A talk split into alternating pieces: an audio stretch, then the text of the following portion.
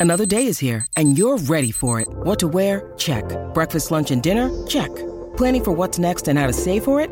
That's where Bank of America can help. For your financial to dos, Bank of America has experts ready to help get you closer to your goals. Get started at one of our local financial centers or 24-7 in our mobile banking app. Find a location near you at bankofamerica.com slash talk to us. What would you like the power to do? Mobile banking requires downloading the app and is only available for select devices. Message and data rates may apply. Bank of America and a member FDIC. When you need mealtime inspiration, it's worth shopping Kroger, where you'll find over 30,000 mouthwatering choices that excite your inner foodie. And no matter what tasty choice you make, you'll enjoy our everyday low prices, plus extra ways to save, like digital coupons worth over $600 each week. You can also save up to $1 off per gallon at the pump with fuel points. More savings and more inspiring flavors make shopping Kroger worth it every time. Kroger, fresh for everyone. Fuel restrictions apply. Hola, esto es New Books Network en español. Bienvenidos a un nuevo episodio del canal de historia de New Books Network en español. Mi nombre es Diana Méndez y en esta ocasión contamos con la distinguida presencia del doctor Pablo Picato, profesor de historia en la Universidad de Columbia en la ciudad de Nueva York. El doctor Pablo es autor del libro Historia mínima de la violencia en México, publicado en 2022 por el Colegio de México en la colección a cargo del doctor Pablo Yankelevich. Esta obra, por demás necesaria, aborda las formas diversas que han tomado las violencias en la historia del país durante la última centuria. Se explica así la manera en que emergieron sus facetas atendiendo a la contingencia de los factores que las causaron. Bienvenido, doctor. Muchas gracias. Le agradezco mucho que aceptara nuestra invitación para formar parte de este podcast y nutrirlo con sus reflexiones en torno al tema de las violencias. Para dar inicio, ¿podría hablarnos sobre su trayectoria profesional, la manera en que llegó a esta temática y qué es lo que lo motiva a llevarla adelante? Bueno, eh, mi tesis de doctorado que escribí uh, como estudiante en la Universidad de Texas en Austin eh, fue sobre crimen, eh, cárceles eh, en la Ciudad de México, en la, la, última parte del porfiriato y, y, la primera parte de la era revolucionaria. ¿no? Luego se publicó como un libro, lo publicó el CIESAS en, en, en, México como Ciudades Sospechosos.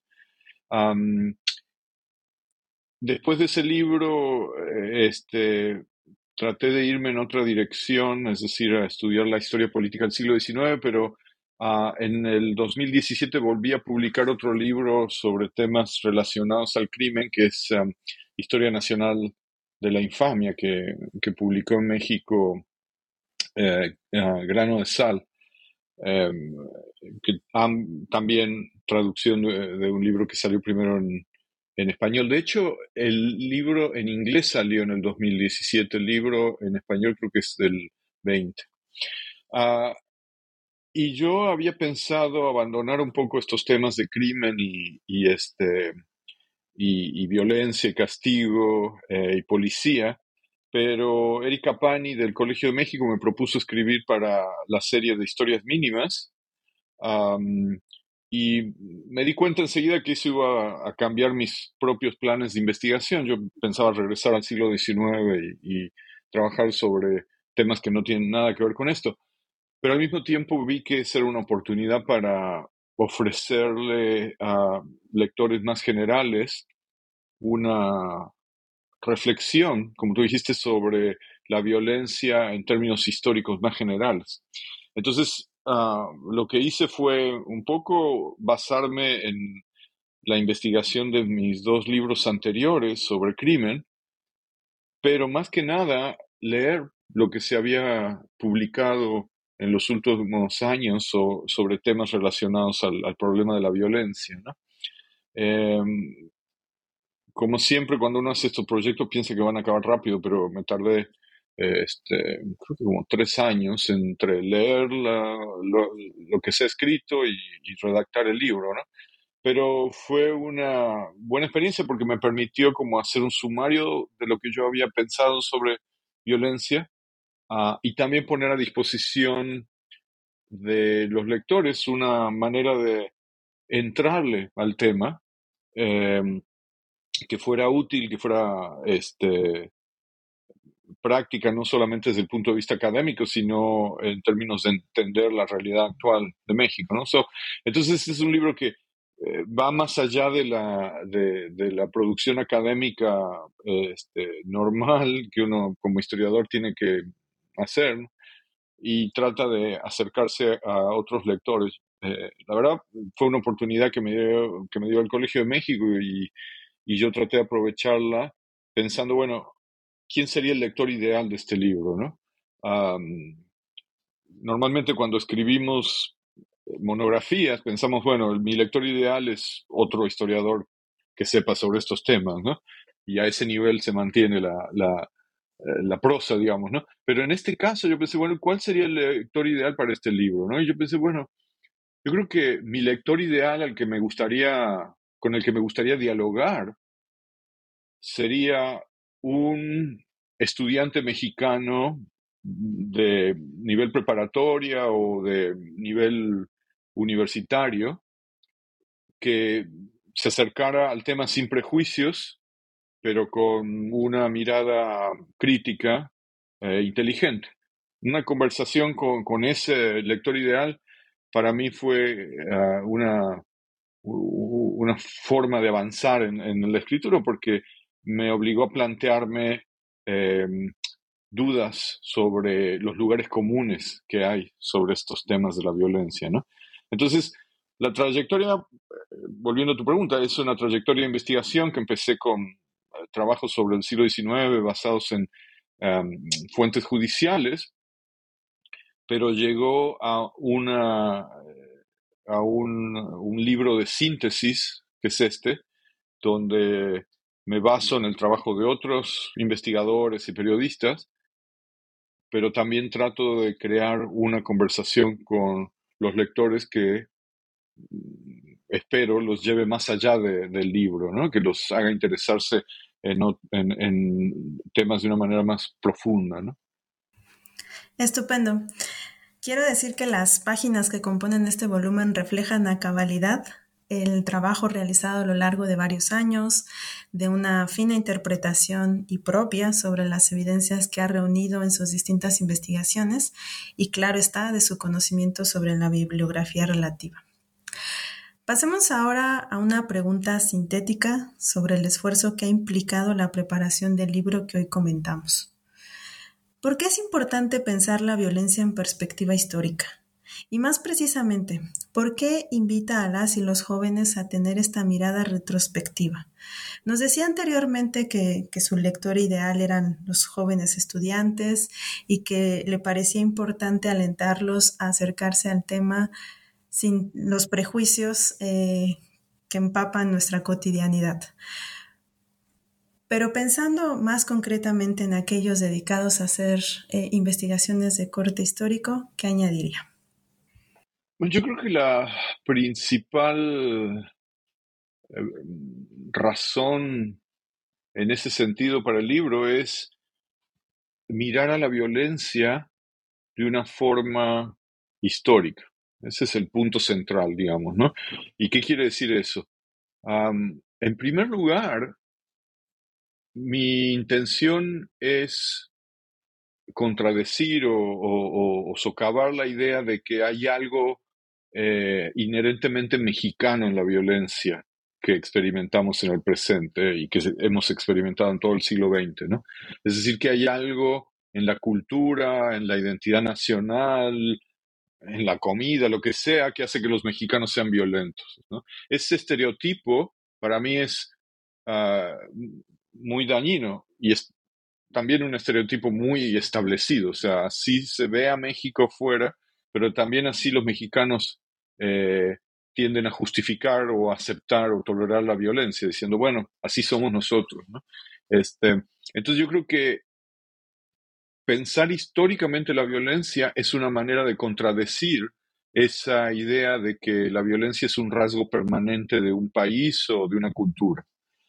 Ah, ese, era, eh, una, ese es un objetivo que como tú dices, no es solamente dirigido a, a esos lectores críticos no especializados, sino también a los especialistas, porque lo que me encontré en el proceso de la investigación de, este trabajo fue que hay mucha, mucha investigación sobre la historia del siglo XX en México y sobre la sociedad, sobre la cultura, que asume ese estereotipo, que simplemente ve a la violencia como una fuerza natural, digamos, que, no, que, siempre va a estar ahí, que nunca va a cambiar, que es algo permanente, que, es ahistórica.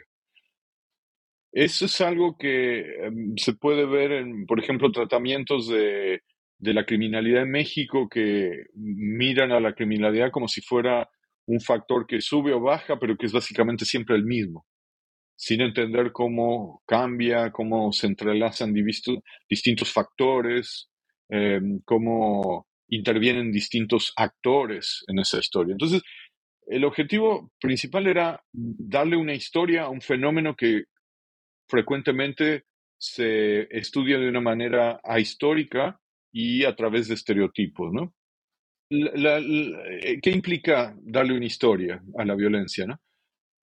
En primer lugar, este, significa entenderla como una relación social entre personas, es decir, no como una conducta inconsciente, como una, eh, eh, como una forma de dominación, eh, sino simplemente como algo que la gente se hacen entre ellos, a veces como víctima, a veces como agresores, pero es, una, es un vínculo, es algo que conecta gente, aunque sea de una forma destructiva y negativa, ¿no? Entonces, esa dimensión social hay que entenderla porque, por ejemplo, la violencia que eh, observamos entre dos personas afuera de una cantina, digamos, entre dos hombres que han estado tomando, ¿no? Juntos.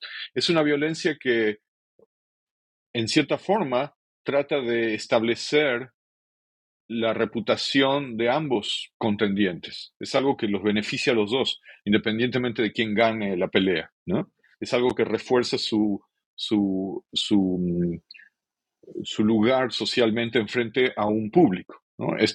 estos dos hombres están dispuestos a agarrarse a, a, cuchilladas o a golpes porque, porque tienen honor. ¿no? O la violencia que ocurre en el ámbito doméstico entre un hombre y una mujer o un hombre y una mujer y un, y un menor. ¿no? Es una violencia que también tiene un significado Em, y que beneficia a, una parte, eh, pero que no podemos entender de la misma manera que entendemos otro tipo de violencia. Lo mismo con la violencia política. En el libro traté de mostrar cómo había distintas ideologías y formas de justificar la violencia, ya sea de parte del Estado como de parte de los revolucionarios o de los cristeros o de los guerrilleros, luchando en contra del Estado. Entonces, entender las justificaciones de la violencia a mí me permitió también entender cómo la violencia cambió con el tiempo, las distintas formas de la violencia. Entonces, yo creo que, espero que esto sea útil, digamos, para los investigadores, para tal vez demarcar eh, nuevas investigaciones sobre la violencia. Es decir, tratar de entenderla de una forma que sea coherente, que sea tal vez más delimitada cronológicamente y que no esté subordinada a explicaciones psicológicas o sociológicas o culturales que a veces, como dije al principio, tienden a ser ahistóricas. ¿no?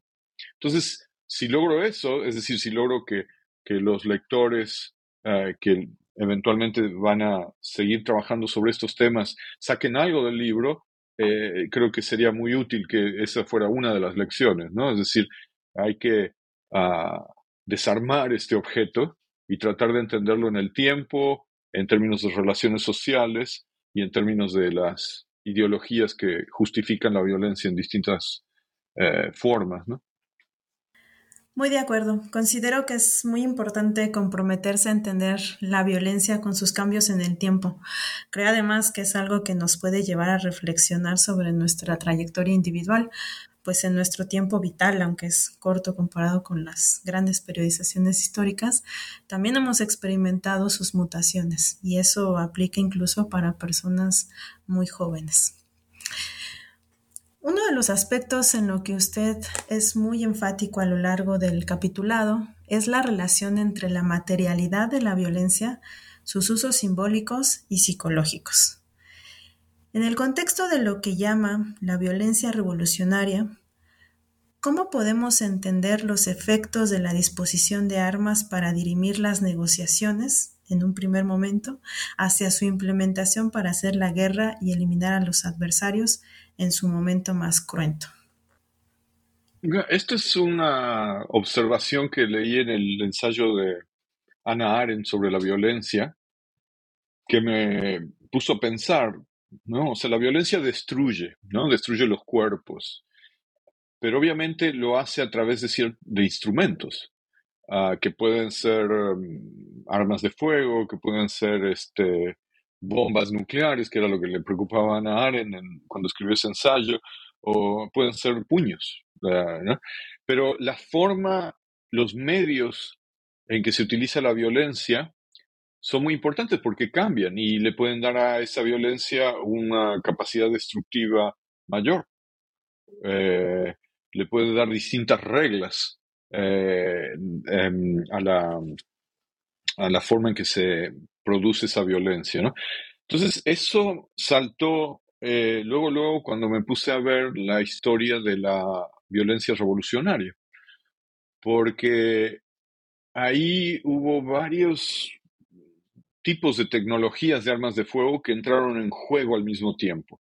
Por un lado, muchos rebeldes utilizaban rifles eh, del siglo XIX eh, que, según algunos historiadores, habían guardado desde la época de la, eh, de la Guerra de la Reforma y la intervención francesa, que los tenían ahí, los, cuando decidieron rebelarse, los sacaron, pero que eran rifles que no, no disparaban muy lejos, a veces producían humo cuando se disparaban, este, mm, eh, eran lentos para recargarse y no tenían calibres muy, muy eh, gruesos.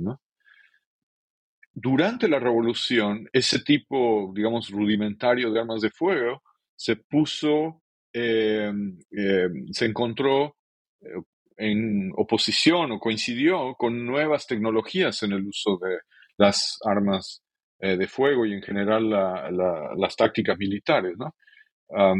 rifles que disparaban mucho más lejos, que no producían humo, entonces era difícil saber de dónde venía el disparo, que se podían disparar rápidamente. Eventualmente se empezaron a usar ametralladoras, artillería, eh, una tecnología que no existía antes, pero que tuvo efectos en la revolución, fueron los alambres de púa, que se utilizaron para reforzar defensas y trincheras y que ah, la caballería, sobre todo entre los villistas, no, no sabía cómo lidiar con, con, esas, con esos alambrados ahí que impedían su paso. ¿no? Entonces hubo cambios que hicieron eh, de la revolución un conflicto mucho más eh, sangriento de lo que uno hubiera esperado si se utilizaban las mismas armas, las mismas tecnologías que habíamos visto en las múltiples rebeliones y guerras civiles del siglo XIX. Algo cambió con la revolución que hizo eh, la violencia revolucionaria algo cualitativamente distinto de la, la violencia que habíamos presenciado en el siglo anterior de, la historia nacional. Entonces, la tecnología, si queremos ponerlo así, tuvo un papel importante en la transformación de la violencia, en sus efectos sociales, en la forma en que se justificaba, en la forma en que se organizaba. Y bueno, ese, ese mm, hallazgo, esa, esa observación vale eh, para lo que viene después en el resto del siglo, ¿no? Donde, eh, sobre todo en los capítulos sobre guerrilla y contrainsurgencia y en el capítulo sobre ah, crimen organizado, eh, es muy claro. Es decir, que hay usos eh, de tecnologías que hacen que la violencia funcione de una forma distinta. hoy en día lo que es muy fácil observar para cualquiera es que los grupos criminales tienen armas de alto poder eh, tan destructivas como las que tienen las Fuerzas Armadas. sobre todo si nos referimos a rifles, eh, rifles automáticos, etc. Eso es algo que para, nos, para un observador así contemporáneo es bastante choqueante, pero que lo que podemos ver es que es el producto de una larga historia en la que las tecnologías de violencia se han ido han sido apropiadas por distintos actores sociales, no necesariamente por el eh, Estado eh, en México, ¿no? Entonces yo creo que tener en cuenta ese aspecto material de la violencia es necesario para entender sus efectos políticos, como tú decías, eh, sociales en general, culturales. Es decir, eh, la forma en que la, un arma de fuego destruye cambia también la forma en que esa violencia es interpretada por, los que, por el resto de la sociedad. Entonces yo creo que tenemos que tener eso en mente también como para darnos cuenta de que la violencia es histórica en ese sentido también, desde un punto de vista material y tecnológico. Muy bien.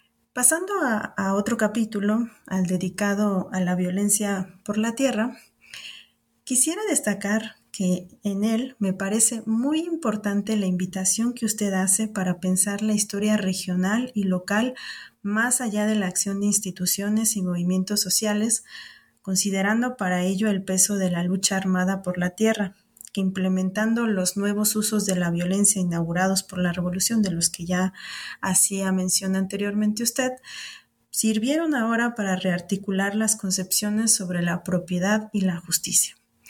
¿Podría contarnos qué hallazgos hizo al examinar las modalidades de la violencia agraria y sus arraigos a sitios específicos? Una circunstancia que usted muy precisamente denomina de tipo pegajoso. Sí, así es. O sea, hay, algo en esa violencia agraria que, que pareciera resistirse al cambio, ¿no? Eh, lo primero que debería decir es que este capítulo sobre la violencia agraria es un capítulo para el que me tuve que educar, digamos. No, mi investigación siempre había sido sobre temas urbanos y, y este, y, sobre todo la Ciudad de México. Entonces tuve que leer y tuve que aprender cómo se ha estudiado esa historia de la violencia agraria. Ah, y la verdad fue un, fue un placer hacerlo porque hay una historiografía muy buena sobre el tema en México que viene desde los años 70, si no es que antes, de historias de rebeliones, eh, de luchas agrarias en distintas zonas del país. También hay muy buena eh, etnografía, eh, antropólogos que se fueron a distintas áreas del país y se pusieron a, hacer preguntas y a escuchar a la gente y parte de lo que cuentan en sus ah, libros y sus artículos es cómo funcionaba esta cuestión de la, de la lucha por la tierra, ¿no? ¿Quién, ¿Quiénes eran esos llamados luchadores y cómo, cómo se conducían cuando tenían que liderar una petición de tierras, una ocupación de tierras y a veces eh, defenderse frente a los guardias blancas o los pistoleros que defendían la propiedad privada. Eh, ese material, que es trabajo académico de muy buena calidad y muy extenso, traté de leerlo pensando que no necesariamente iba a llegar a una síntesis que se aplicara a todo el territorio nacional durante ocho, décadas. Es decir, no me puse a buscar algo que destilara el significado de la violencia agraria desde los años 20 hasta que hasta casi casi que hasta el presente, ¿no? Sino más bien lo que traté de hacer es entender cómo las manifestaciones locales de esa violencia ah, podían ser muy diferentes, ah, podían tener distintas cronologías. Había lugares donde la violencia terminó en un momento dado, eh, mientras que otros lugares apenas empezaba, em, porque había factores estatales o municipales que, eran distintos. Ah, y sobre todo para entender esa dimensión personal de la violencia agraria.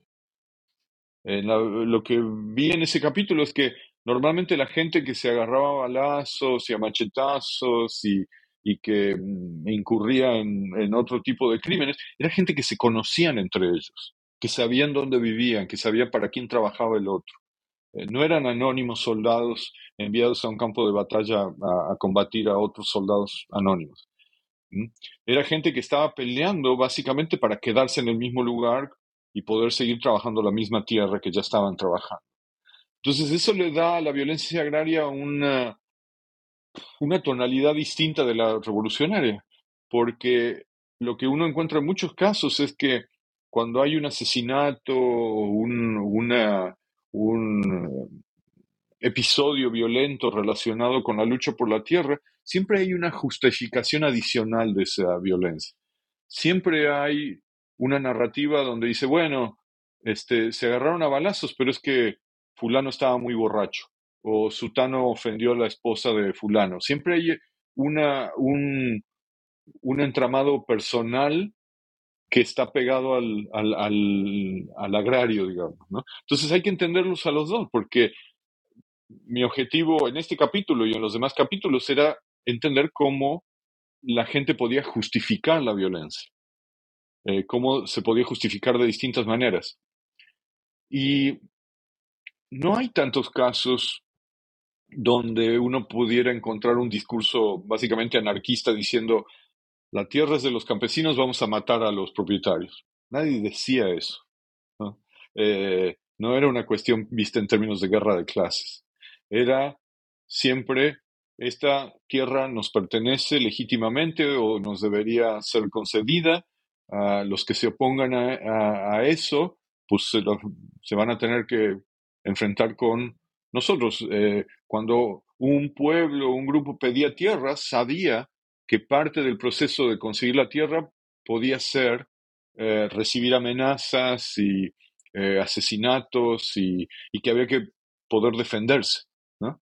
Entonces, esa manera de entender la violencia para mí ah, me pareció que era algo que era consistente a lo largo del siglo XX. Esa fue una de las pocas eh, continuidades que encontré a lo largo del siglo, ¿no? Pero, pero realmente ese capítulo eh, es simplemente una entrada en un tema que es muy amplio y que da para, mucha, para muchas ah, interpretaciones distintas y muchas perspectivas locales también. Magnífico, ha sido muy precisa su, su respuesta. Quisiera tomar parte de ella para ahondar un poco más en esto. Eh, si pudiera comentarnos más sobre el papel del alcohol y, cómo pues en, la, en las narrativas y, y, en los discursos fue un elemento que como bien señalaba justificaba la violencia, pero pues no cualquier tipo de violencia, ¿no? sino una con muchos arraigos locales, con una constitución de género que en algunas circunstancias también atravesó por lo religioso. Eh, ¿Podría contarnos más al respecto? Sí, claro, el tema del alcohol me lo encontré cuando estaba haciendo la tesis de doctorado porque era un argumento central de los criminólogos porfirianos para explicar por qué los mexicanos eran tan, tan violentos, ¿no? Eh, y es un argumento que se sigue oyendo, ¿no? La gente cuando se emborracha se pone difícil y, recurre a la violencia. El alcohol, como otras drogas y otras sustancias que alteran eh, la, mente, digamos, puede tener distintos efectos en distintas personas de acuerdo no solo a, qué alcohol se consume, sino al, al, escenario en el que se consume. ¿no? Entonces yo traté de no asumir que el alcohol tenía un efecto eh, siempre igual en todos los casos. El alcohol es más bien como un vehículo, eh, desde mi punto de vista, para poder hacer ciertas cosas que uno de todas maneras ya quería hacer. Eh, es algo que permite justificar conductas que, que no se deben al alcohol, pero que el alcohol aparentemente las hace posibles. Eh, por ejemplo, en muchos casos, y esto es una discusión que los juristas han tenido durante muchos años en México, eh, se decía, bueno, esta persona acusada de un acto violento no es plenamente responsable de su crimen, no es punible de la misma forma, porque cuando lo cometió estaba obnubilado por el uso del alcohol. Es decir, el alcohol podía utilizarse para eh, exculpar al, actor, a la persona que cometía un acto de violencia. Otros decían, no, el alcohol este, no debería utilizarse así, porque lo que vemos en, en, las comisarías y en los juzgados es que la gente sabe que eh, que el alcohol puede ser utilizado como una excusa, y entonces toma antes de cometer un acto de violencia que es premeditado, que es racional, pero que al combinarlo con el alcohol lo hace parecer menos punible. Ah, eso es a un nivel muy básico, ¿no? Pero si lo llevamos, como tú dices, a, las distintas formas de violencia que trato de entender en el libro, el alcohol siempre está asociado, o generalmente está asociado, con eh, manifestaciones de la violencia que se dan en eh, ciertas condiciones de sociabilidad, en ciertos lugares, pues.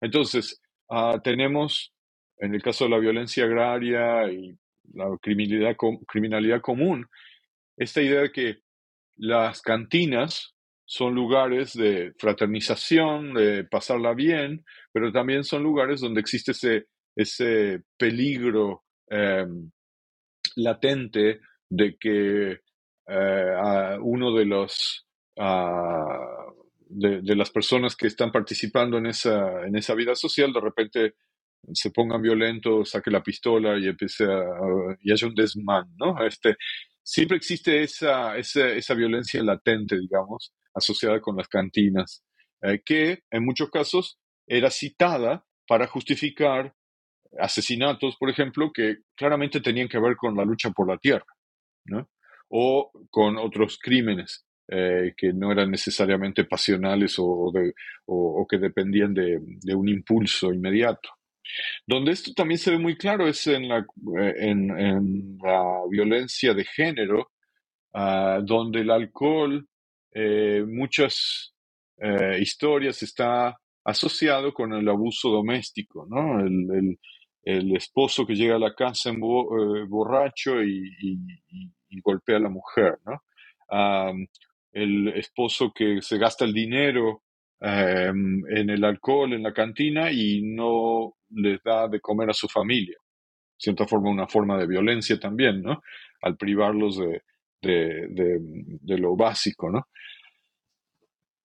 Aquí debemos entender al alcohol no simplemente como una forma de exculpar, de, justificar conductas espontáneas, sino también como una señal de ciertos privilegios masculinos eh, que están asociados con la violencia de género. Es decir, un hombre se puede emborrachar, eh, puede beber alcohol rutinariamente. Cuando una mujer hace eso, está muy mal visto. Eh, la percepción del consumo de alcohol está claramente teñida por diferencias de género. Pero también el, consumo del alcohol por el hombre ah, está asociado con conductas ah, que son violentas en el espacio doméstico. Tradicionalmente se habla de los crímenes de pasión, ¿no? donde el hombre llega y por celos o por despecho o por alguna historia melodramática, comete violencia contra la mujer. siempre que se habla de crímenes de pasión, implícitamente se justifica la violencia masculina, porque dice, bueno, eran nobles sentimientos que llevaron a este hombre a actuar violentamente. Ya mucha gente ha criticado esa idea y yo creo que no se puede hablar seriamente de crímenes de pasión, pero el alcohol siempre ha sido un, un, atributo, un aspecto de esa pasión. El alcohol, eh, de la forma en que se consumía, era una, una, sustancia que permitía a los hombres expresar sus sentimientos.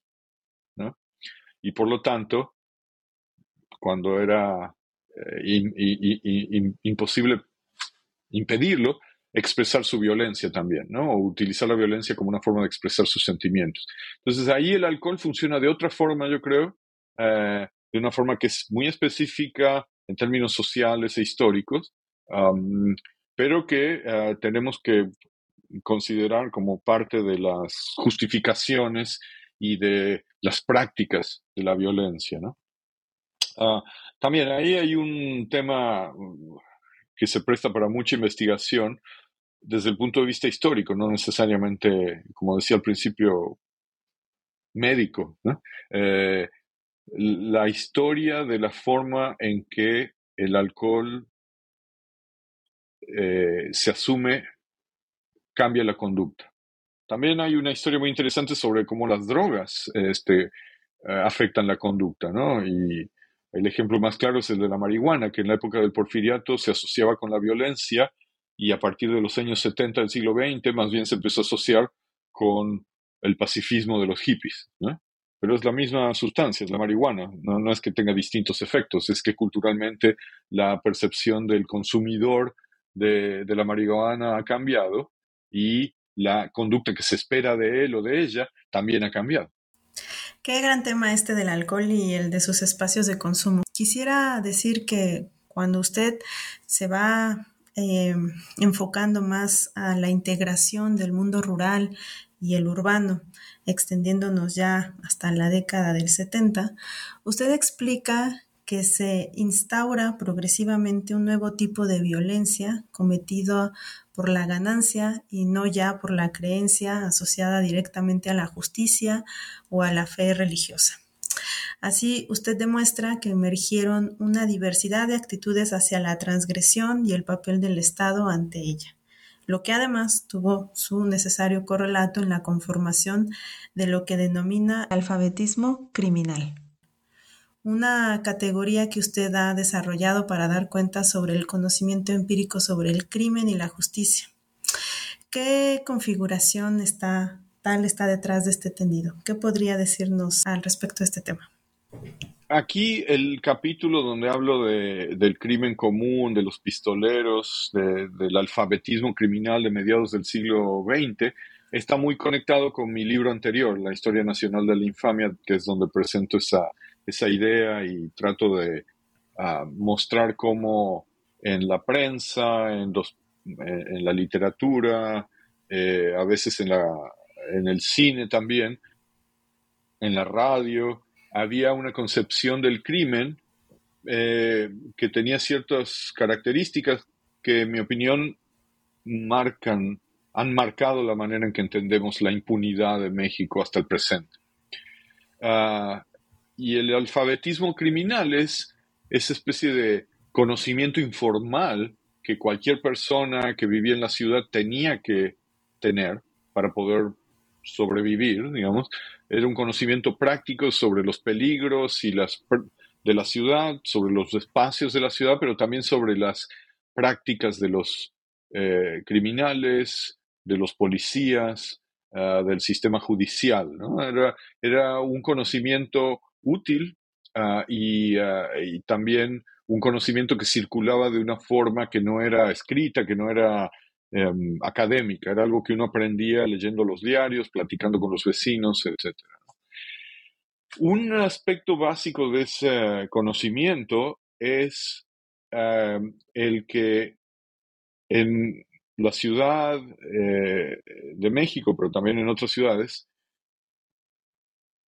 el crimen raramente podía ser resuelto con la intervención de la policía.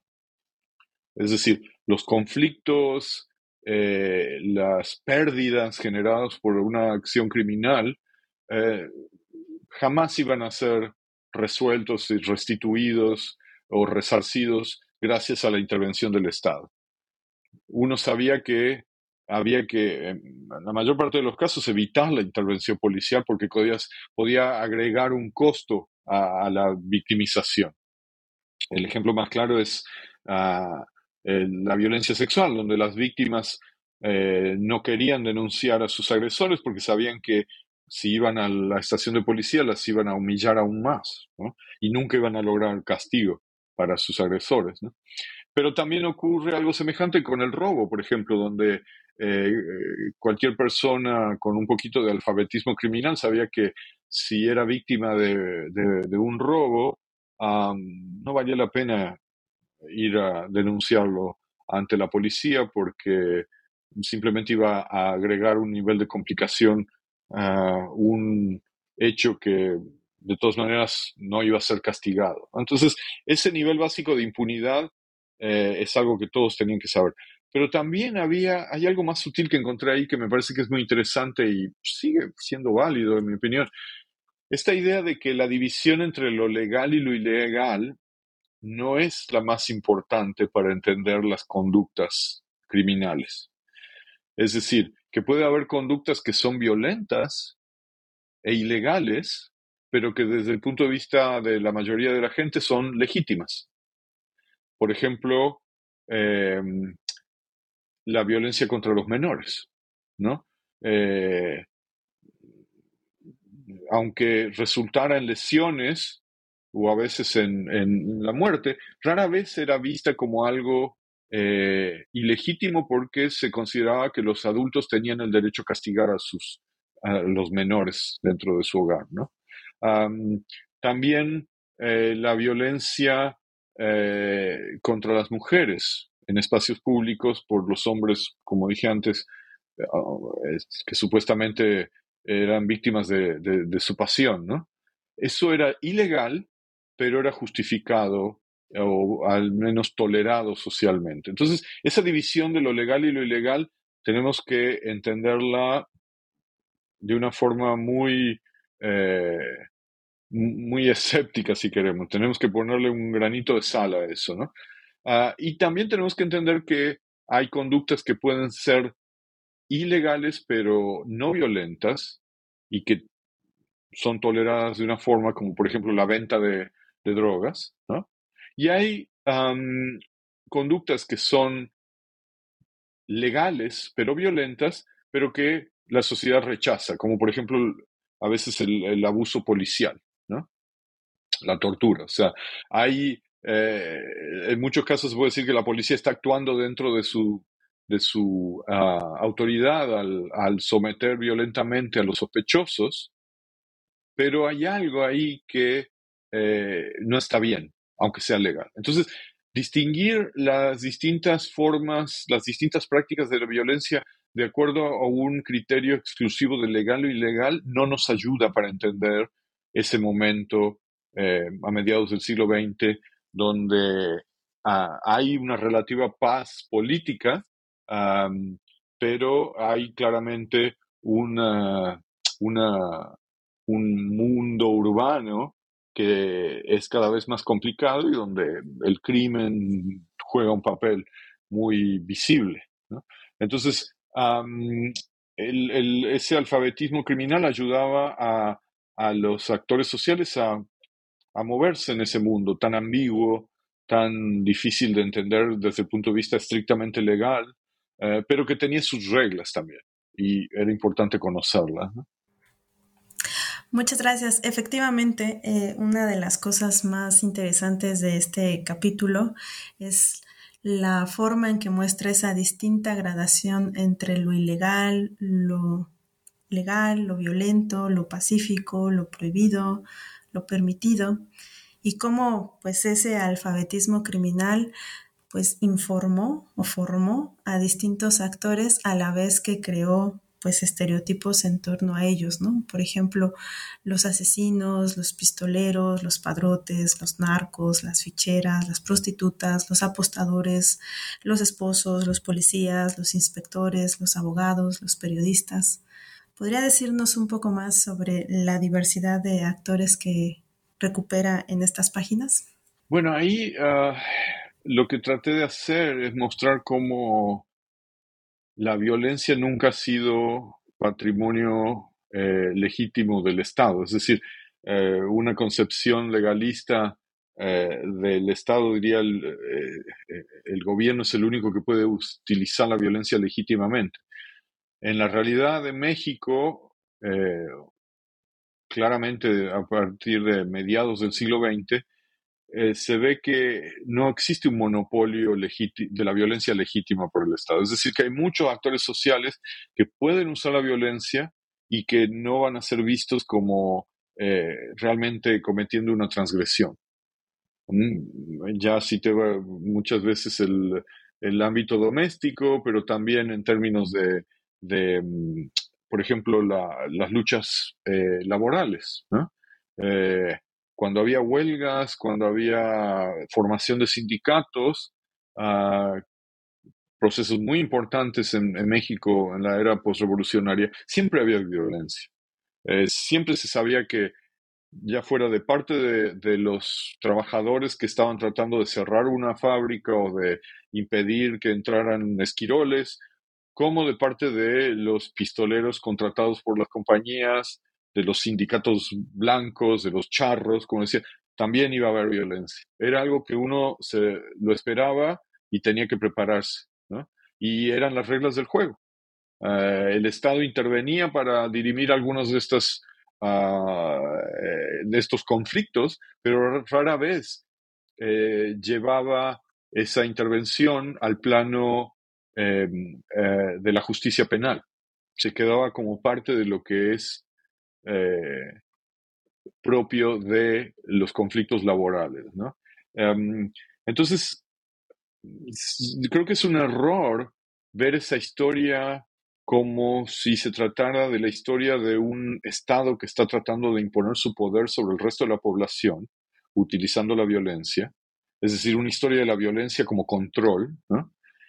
Y no verla como, en mi opinión, era la realidad, que era una dispersión de los medios violentos, de la utilización de la violencia entre muchos actores mm, que podían estar asociados con el Estado y actuar ilegalmente o podían ser eh, eh, simplemente eh, ciudadanos privados utilizando la violencia como un derecho que ellos creían tener. ¿no?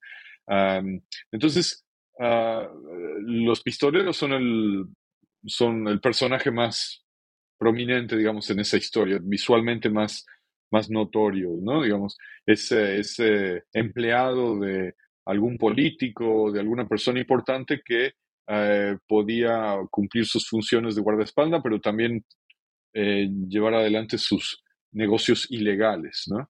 Em, los pistoleros como esos expertos en la violencia que podían sacarle provecho al, hecho de que tenían una pistola, que sabían usarla y que generalmente tenían una identificación, una credencial de, algún, eh, de alguna oficina de gobierno, ¿no? que los, les permitía evitar la cárcel después de cometer eh, un crimen. ¿no? Entonces, los pistoleros son la punta del iceberg, digamos, de un momento donde hay, eh, como decía antes, un movimiento constante entre lo legal y lo ilegal, y también muchos actores que eh, quieren eh, o reclaman para sí el derecho a utilizar la violencia en, ciertos ah, contextos, ¿no? yo creo que una, una imagen también estereotípica, pero que puede ayudarnos a entender eh, ese, eh, eh, esa dispersión de la violencia es la típica conducta de, o por lo menos la estereotípica conducta del borracho de cantina que empieza a cantar y saca la pistola y da de tiros, ¿no? Este, esa idea de que, bueno, yo, yo también puedo utilizar la violencia para expresar mi felicidad aquí. También una observación que encontré en varias fuentes, creo que cito a un escritor norteamericano, Burroughs, eh, eh, describiéndola, es en ciertos espacios sociales como algunas cantinas, la policía no entra. Eh, y si entra un policía, lo sacan corriendo. Eso quiere decir que hay espacios y hay momentos en la noche o en lugar del día, digamos, donde esa, eh, eh, esas autoridades o esos privilegios oficiales ya no cuentan, ¿no? Y hay otros actores que pueden ah, rechazar ah, al Estado, ¿no? Finalmente, otro, otro aspecto de esta dispersión que menciono en varios capítulos es el eh, uso del linchamiento, donde lo que tenemos es un grupo de personas, normalmente en una comunidad, que decide tomarse justicia por propia mano y a veces con gran exceso de violencia contra los que ellos consideran transgresores. Pueden ser brujas, maestros rurales, uh, robachicos, ah, comunistas, eh, secuestradores. Siempre puede cambiar el objeto del linchamiento pero lo que es una, eh, un, aspecto eh, que, sigue ahí, que a mí me parece que tenemos que entender, es esa idea de que la comunidad, la colectividad, de una forma, en cierta manera, anónima, puede tomarse la justicia en propia mano y ejecutar a los sospechosos sin juicio de por medio, em, porque, eh, porque simplemente tienen derecho a hacerlo y porque el Estado no lo hace. ¿no? Eh, debemos entender esa historia del linchamiento no simplemente como una expresión de la irracionalidad del mundo rural, eso es totalmente estereotípico y falso, sino como un aspecto de esa dispersión del uso de la violencia eh, que caracteriza la historia de México en el siglo XX. Muy bien, me parece que aquí ya tenemos bastantes elementos que animarán a los lectores a acercarse al libro, que además es muy rico en el lenguaje, en, las denominaciones y pues tiene también eh, muchos guiños ¿no? hacia la cultura popular y, los medios a los que se puede acceder para adentrarse a estas representaciones. Ahora eh, quisiera eh, mencionar el tema que ocupa otro de los capítulos eh, y que tiene que ver precisamente con la guerrilla y represión. Al dirigir su atención hacia este aspecto, un tema por demás sensible por la ausencia de sus víctimas, Menciona que existe una tensión en la construcción de la memoria e interpretación sobre su legado para la democratización del país o la especialización del ejercicio de la violencia que marcó un ciclo muy distinto al que anteriormente nos describió. ¿Qué podría decirnos más al respecto de, estas evaluaciones y, de las oportunidades que este tema presenta para los estudios por venir? Bueno, esta historia de, las guerrillas, sobre todo a partir de los años 60 y de la represión de esas guerrillas por parte del Estado, em, creo que, como tú dices, es uno de los temas más dinámicos y que atrae a, nuevos historiadores en México cada día. mi experiencia como maestro es que cada vez hay más alumnos que no vivieron ese, esa época, pero que la tratan de entender históricamente. Es decir, que la tratan de entender no simplemente como participantes o como en, búsqueda de, la justicia, sino saber qué pasó. ¿no? Ah, y yo creo que ese es un, es un momento muy interesante, muy, muy productivo ¿no? en la historiografía en México, que del que me beneficié, porque para escribir ese capítulo, pues utilicé los trabajos de otros historiadores que han avanzado mucho ¿no? en esos temas. sí, como tú decías, ahí hay, hay, un problema obviamente relacionado con la memoria, eh, que es el hecho de que mm, la mayoría de las víctimas de la represión estatal durante los 60, los 70, incluso hasta llegar a los 80, permanecen ah, desconocidas o, nunca han sido realmente eh, ah, restituidos a su lugar histórico. No sabemos simplemente cuánta gente murió eh, y no sabemos en muchos casos sus nombres. Sabemos algunos nombres, sabemos, tenemos algunas cifras aproximadas, pero hay un gran silencio que rodea esa represión estatal contra los movimientos revolucionarios armados, que empezaron eh, en, México en los años 60. En parte esto se debe a que el gobierno mexicano, eh, el PRI, eh, pero también los gobiernos sucesivos después del 2000, no han hecho un esfuerzo sistemático para reexaminar ese periodo. No ha habido seriamente una comisión de la verdad que trate de reconstruir qué pasó, quién murió, quiénes fueron los responsables. Ha habido intentos fallidos, pero básicamente lo que ha prevalecido es la idea producida desde el Estado, yo creo desde la época de Echeverría, eh, de que en México no hubo movimientos guerrilleros de verdad, que eran un montón de estudiantes desorientados que no tenían idea de lo que hacían y que se disiparon eh, por su propia debilidad, ¿no? de que no hubo seriamente una insurgencia, como la hubo en Centroamérica, en algunos países de Sudamérica, por esos mismos años. La idea de que México era distinto eh, porque aquí no había eh, tupamaros, no había sendero luminoso, no había montoneros. Si uno empieza a mirar la historia de las guerrillas, de los movimientos armados en México, luego, luego se da cuenta de que eso no es cierto, de que si hubo diversos movimientos que no estaban coordinados, que eran rurales o urbanos, eh, que nunca lograron sus objetivos plenamente, pero que movilizaron a cientos de personas, tal vez miles. ¿no? sí existieron esos movimientos armados y el gobierno sí los vio como una amenaza. ¿Ah? Y tal es así que desarrolló un, un, aparato represivo eh, semioficial, nunca reconocido explícitamente, que llevó a la desaparición, la tortura, el asesinato de muchos, muchos miembros de esos movimientos armados. sí hubo una represión eh, masiva de la que todavía estamos tratando de reconstruir sus efectos y, sus, y sus principales actores. entonces, el silencio es algo que poco a poco se está superando, pero eso quiere decir que eh, el material que tenemos para tratar de reconstruir esa historia es de distintos tipos. Hay, hay eh, testimonios de gente que estuvo en la guerrilla, confesiones de represores, algunos casos judiciales, eh, este, reportes periodísticos, testimonios de otras víctimas colaterales de esto.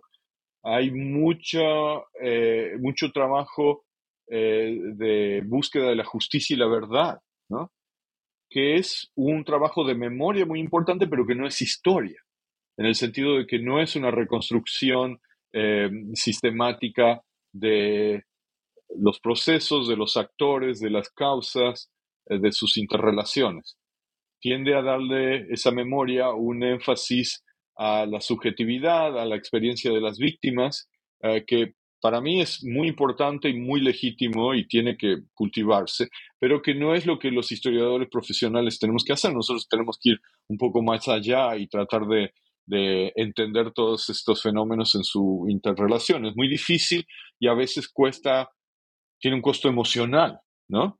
Porque obviamente estamos tratando con eh, la experiencia de gente que sufrió mucho por, por luchar por sus ideales, ¿no? Admirables. Eh, dispuestos al sacrificio, eventualmente derrotados. Ah, pero que nosotros tenemos una obligación de situar en la historia. Y lo que hice en ese capítulo fue algo que espero que, los lectores ah, lo acepten, digamos, ¿no? Eh, es decir, cuando vemos la historia de las guerrillas y de la represión, también tenemos que entender que había algo en común entre esos enemigos entre los guerrilleros y los miembros de la Brigada Blanca y el Ejército y la Dirección Federal de Seguridad. Había una creencia que la violencia era la forma más eficaz de lograr la victoria. Los guerrilleros pensaban que eh, la única forma de transformar el país era derrocando al Estado mediante eh, un movimiento armado.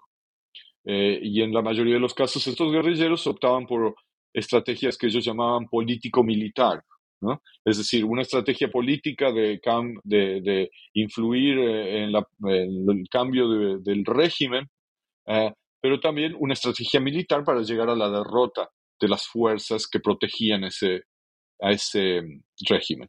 Y por el lado del Estado, claramente estrategias de tipo militar, tácticas de contrainsurgencia que involucraban el espionaje, la tortura, la desaparición, que también tenían como objetivo eh, eliminar esa, esa amenaza al Estado mediante la violencia, no mediante otros medios políticos. Entonces, esa, esa, esa coincidencia, esa intersección entre enemigos que por otra parte eran totalmente distintos, a mí me parece que la tenemos que entender, porque es algo que realmente nos explica esos momentos en la historia de México. Obviamente no todo el mundo estaba involucrado en esta, en esta lucha eh, y se puede decir que eran una minoría de gente, pero sí expresan un momento donde eh, coincidieron digamos, desde los, lados, los movimientos revolucionarios y desde el, lado de la, eh, del Estado, en esa idea de que la violencia podía dar resultados inmediatos y que había que destruir al enemigo. es una. Eh, es algo, obviamente, otro, otros estudios de, la guerrilla y, la contrainsurgencia en otros países latinoamericanos han, han eh, propuesto algo semejante, pero en el caso de México hay que, hay que tenerlo en cuenta porque no podemos simplemente decir que los guerrilleros fueron ah, víctimas pasivas de la violencia, sin decir que no eran abnegados y sacrificados e idealistas que, luchaban por algo que ellos pensaban iba a ser un México mejor, pero también eran, eh, eh, lo, lo hacían de una forma que involucraba centralmente el uso de la violencia ya si estos son métodos válidos o no, yo creo que la, historia misma se, encargó de, mostrarlo, ¿no? Donde eh, incluso mucha gente que participaron en esos movimientos guerrilleros, eh, poco a poco se fueron eh, integrando a partidos políticos y a movimientos que básicamente se, centraban en ah, la lucha electoral, o la defensa de los derechos humanos.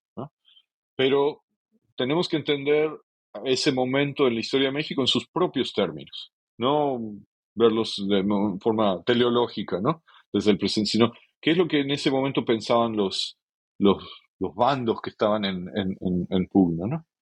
Muchas gracias. Ha sido una, una, respuesta muy completa y creo que pues da justo en el centro de una de las preocupaciones más grandes por sus implicaciones hacia el presente. Ahora para ir cerrando nuestra entrevista, quisiera pasar a otra cuestión transversal a la argumentación de Historia Mínima de la Violencia en México, eh, la, la obra que comentamos en esta ocasión. A mí me parece que con gran contundencia se indica hacia el final que toda violencia es violencia de género. Es decir, este tipo de violencia en la que la relación responde a patrones sociales mediante los cuales las diferencias de género son concebidas en forma de una jerarquía en una sociedad patriarcal. ¿Qué reflexión global puede compartirnos sobre la potencia de este enfoque para conceptualizar la violencia? ¿no? Lo ha dejado al final del libro, pero es realmente también una una clave a, partir de la cual podría leerse otra vez el libro en retrospectiva. Sí, llegué a, esta conclusión un poco sin esperarlo, en el sentido de que mi idea inicial era cubrir las distintas formas de, de la violencia en México y luego escribir una conclusión que diera una especie de resumen, ¿no?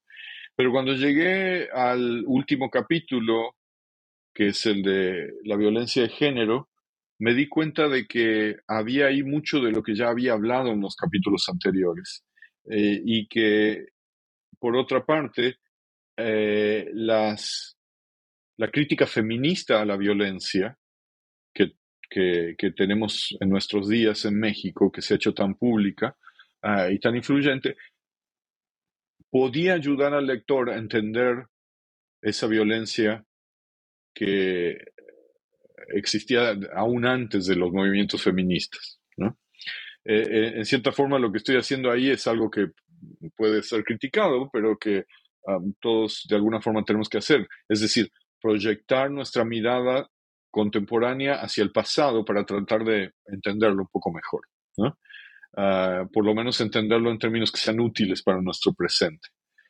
Entonces, lo que propongo al final del libro es que los lectores obviamente entiendan en primer lugar qué significa la violencia de género, eh, cuáles son las prácticas asociadas con esa violencia, eh, qué significa eh, la violencia en términos de darle forma a la masculinidad, ¿no? qué significa el patriarcado en términos del uso legítimo de la violencia. Todo eso yo creo que es algo muy importante para entender nuestro presente porque está aquí. O sea, es algo que lamentablemente sigue vivo eh, en las relaciones eh, sociales en México, ¿no? Pero también lo que sugiero en esa conclusión es que mucho de esa, eh, esa formación de la violencia en términos de género ya la encontramos en, la, en capítulos anteriores de la historia de México, ¿no? Para citar ejemplos así muy brevemente, ¿no? Eh, la violación era un acto de violencia que se cometía con mucha frecuencia durante la revolución y lo cometían todos los bandos, revolucionarios, tanto como em, eh, Fuerzas Armadas. Sin embargo, es un aspecto de la violencia revolucionaria que casi nadie ha estudiado, porque la historia de la revolución es una historia eh, donde lo que se trata es de enaltecer ese legado popular de esa rebelión que transformó el país. Obviamente tiene sentido hacerlo, pero en mi opinión eh, ha implicado ocultar un aspecto de, esa experiencia revolucionaria que es la forma en que las mujeres fueron victimizadas, eh, fueron objeto de violencia sexual durante la revolución. No hay que olvidar eso y creo que ha sido olvidado, a pesar de que era bastante común, por lo que pude ver en, la, en, algunos, eh, en mis fuentes. ¿no? en el capítulo sobre la violencia religiosa también es un argumento, ¿no? Eh, algo que era común entre los cristeros y el ejército o las fuerzas del Estado era que finalmente esto era un conflicto sobre el control del trabajo y de la de la intervención pública de las mujeres en la vida social, ya sea como em, activistas religiosas, ya sea como, como miembros de una comunidad que giraba alrededor de las prácticas religiosas, ya sea como maestras rurales. Eh, había algo en la participación política de las mujeres que a ambos bandos les preocupaba mucho y que trataban de controlar. Entonces, este, e, eso es algo que traté de, enfatizar. Luego, en los capítulos posteriores, ah, sobre todo en las de crimen, eh, el capítulo central sobre los negocios ilegales, ah, traté de rescatar eh, la, importancia de ah, la prostitución y la violencia sexual dentro de ese panorama de la, del, crimen y la ilegalidad en México. La prostitución es también una historia eh, que, que, es parte de la, de la, vida social en las ciudades y fuera de las ciudades, eh, que está asociada con la violencia desde el principio. Eh, las prostitutas han sido víctimas de la violencia eh, no solamente de la violencia destructiva masculina, eh, entre comillas, pasional, sino también de la violencia de quienes controlan su trabajo, de la amenaza que se utiliza para hacerlas trabajar en el, en el negocio, eh, en los servicios sexuales. ¿no? Siempre ha sido parte de la, de la prostitución. Entonces, hay que entender eso, que tiene una historia, está ahí, y no podemos negarlo. No podemos asumir que la prostitución es puramente una opción laboral. Siempre va a estar asociada también, eh, por lo menos hasta que se, se, la, se la proteja de una forma legal y sistemática, siempre va a estar asociada con, con la amenaza o, la realidad de la violencia. Entonces, ah, es, es un tema que atraviesa el siglo XX y el último capítulo simplemente es tratar de uh, entender, definirla y lo que hice fue ofrecer algunos ejemplos de la violencia de género más, eh, más documentado, ¿no? La violencia doméstica, la violencia contra las trabajadoras sexuales, eh, la violencia contra los homosexuales. Ah, hay otros áreas que tal vez no pude discutir tan a fondo como se merece, como por ejemplo la violencia eh, contra eh, las personas que quieren cambiar su identidad sexual, contra los trans. Eh, esa violencia antitrans es muy fuerte, está en todos lados ah, y, tiene claramente una historia. hay un momento en el que se, se vuelve una obsesión y se, se asocia con la violencia eh, de una forma que deberíamos entender un poco mejor, yo creo, pero bueno, no, no pude no pude hacer esa investigación eh, exclusivamente. Y finalmente este, concluyo el capítulo diciendo que la violencia de los movimientos de protesta contra la violencia de género, es decir, es la violencia de los manifestantes que están en contra de la violencia de género, que es algo reciente ah, y que mucha gente ha criticado, lo tenemos que entender también históricamente. Son eh, protestas donde la violencia se, se, hace de una manera pública, obviamente no tan eh, eh, mortífera y dañina como la violencia de género, que, que, es una parte de la experiencia de muchas mujeres en México, sino de una forma como en forma de performance, digamos, ¿no?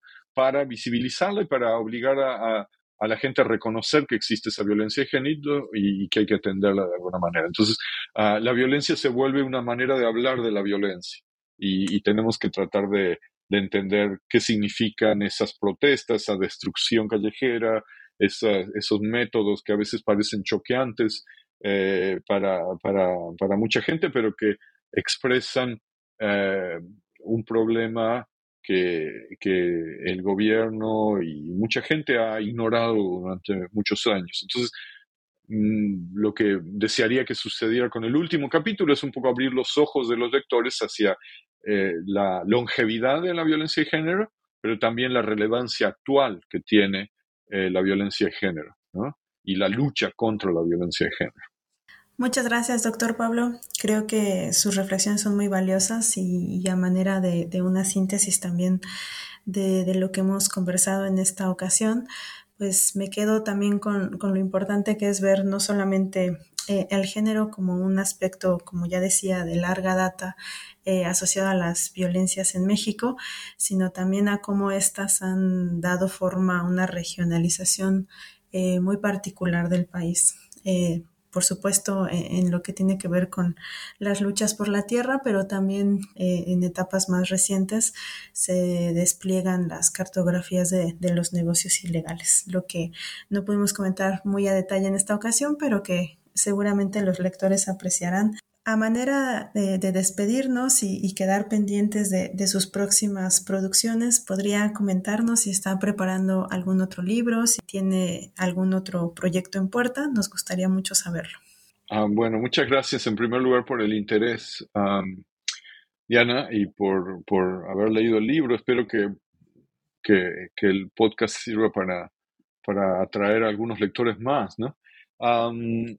Ahora lo que estoy haciendo, eh, en respuesta a tu pregunta, es regresando al siglo XIX y trabajar para trabajar sobre la política y la literatura, eh, especialmente a mediados del siglo XIX. Es un, es un periodo fascinante donde me parece que hay mucho que hacer y ciertamente hay fuentes ah, muy ricas, ¿no? sobre todo literarias, Ah, para entender más que nada cómo, cómo, cómo se escribía y cómo se hablaba de la política a mediados del siglo XIX. ¿Qué significaba el uso del lenguaje dentro de la política en México de esos años? ¿no?